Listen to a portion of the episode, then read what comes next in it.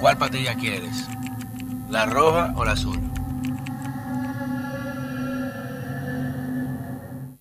Señores, bienvenidos a otra entrega de este su programa favorito de Falla Media, El Cuarto Bate, rompiendo los paradigmas digitales. Recuerden siempre dejar su comentario, escribirnos recomendaciones, sugerencias, críticas, todo. Siempre leemos todo.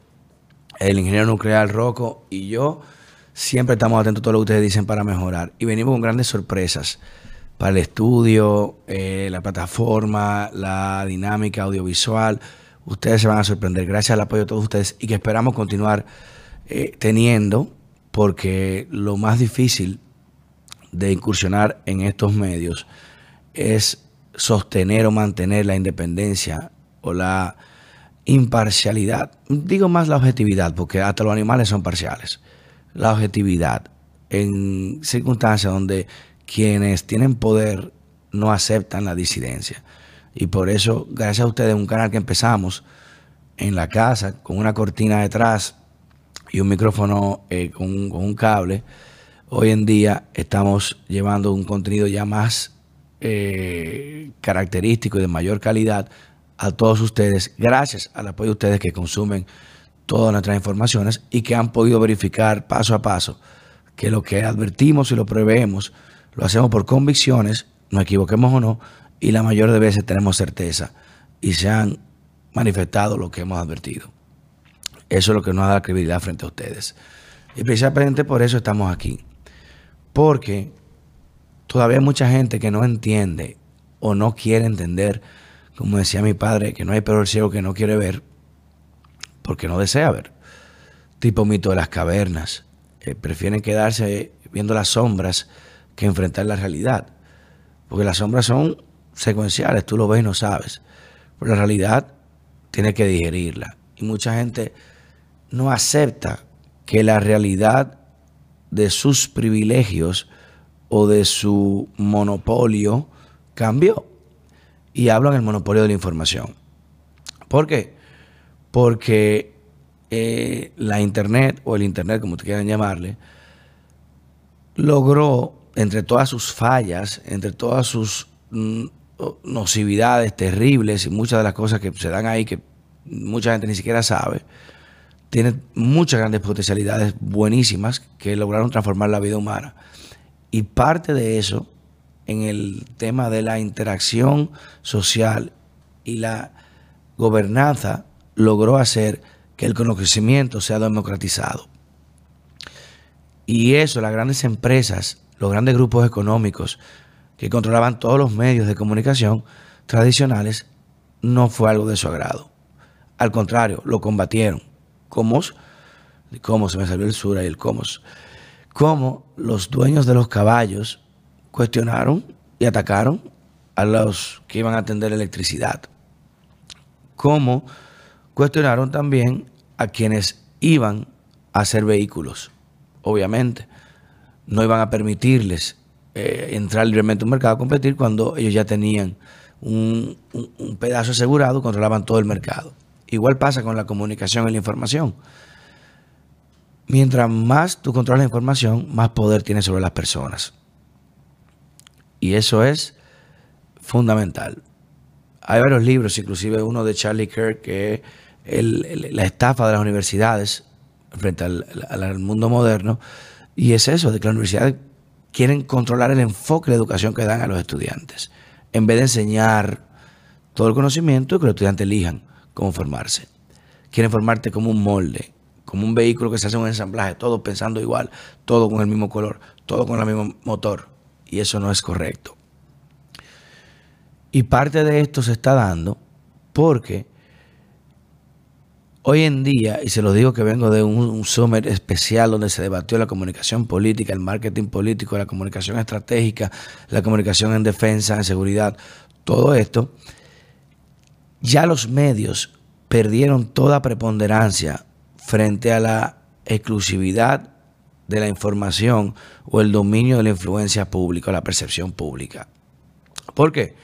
Porque antes había que esperar que saliera un periódico a las 6 de la mañana y llegase a su casa para tú tener la certitud de una información que te contaron, que escuchaste, que pudiste ver pero no sabes qué pasó.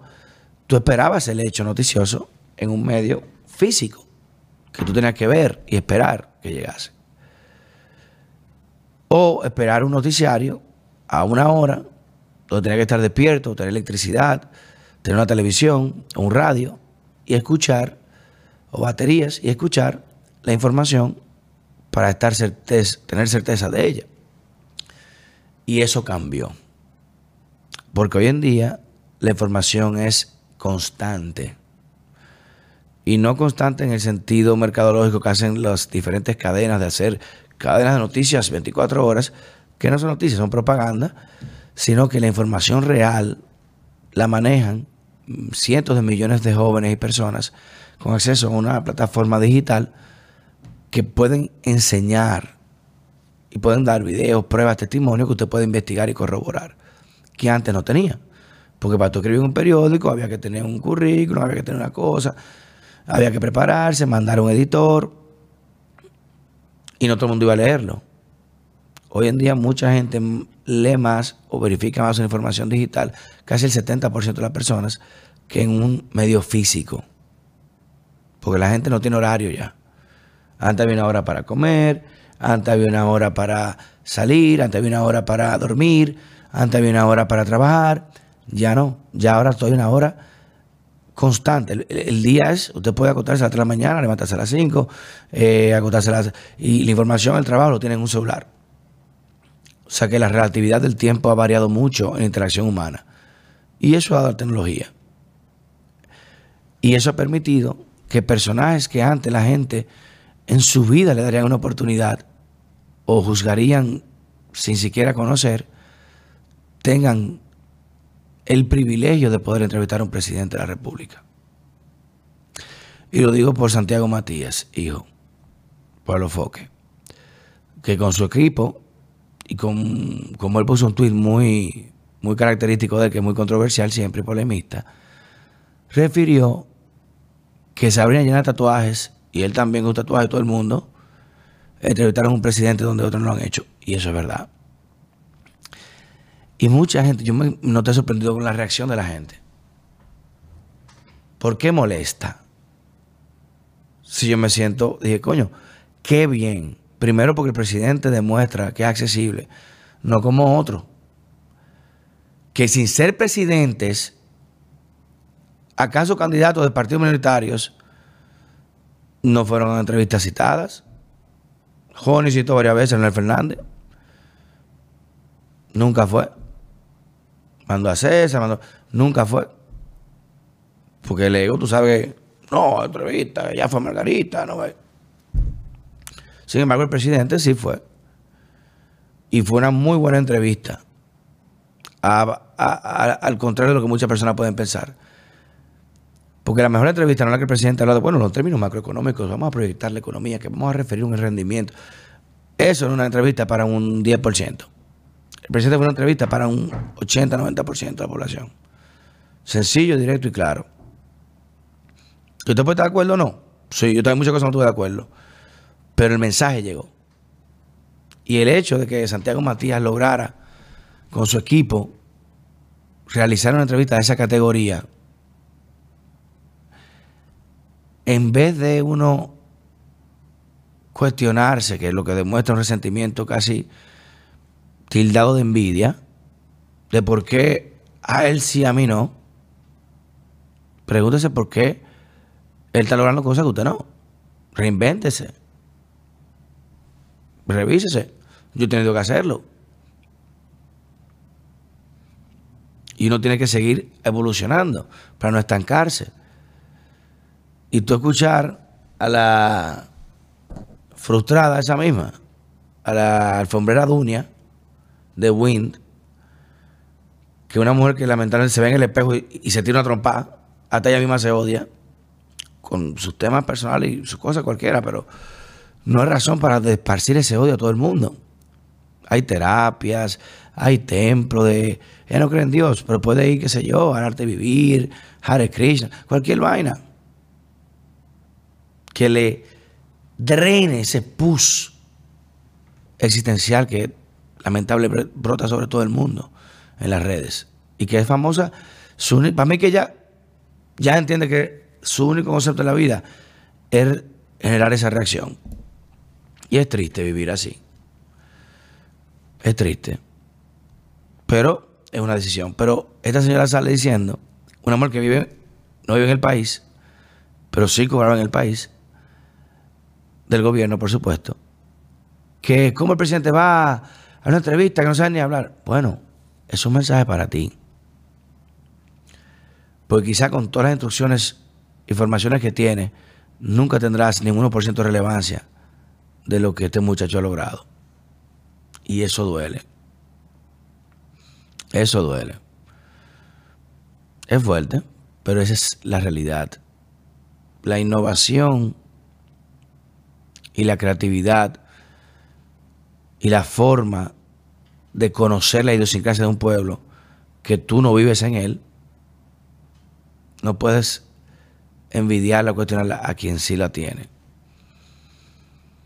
Que conoce, de, la gente que más conoce la idiosincrasia, la forma de pensar del dominicano de a pie, es el muchacho. Le molestia mucho, en cojones, todo lo que tú quieras. Pero hay que dársela en eso. Y lo felicito por esa entrevista. De aquí de Fallamidia, del Cuarto Bate. Es un avance que el presidente, en vez de ir a cualquier programa famoso, a buscar notoriedad con una élite, bajó al pueblo porque ya la tiene. Y lo hizo de un, medio que se le mostró mucho respeto y conocimiento en la entrevista, y en el, en el, en el guion. Cosas técnicas, va, en el brillo, todo eso es pendejado. Todo eso es pendeja. Pues es una entrevista que está en el exterior. Bien salió.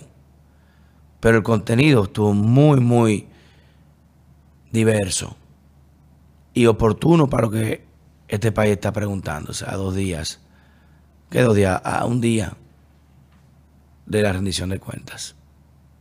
Así que excelente por Santiago Matías. Hijo, muy bien. Y muy bien por el presidente de ir a demostrar, como bien dijo, que no es un gobierno de Popi que es lo que muchos molestan, de que entienden ser merecedores de una distinción que no han tenido que trabajar, sino que ha sido delegada. Cambio fuera.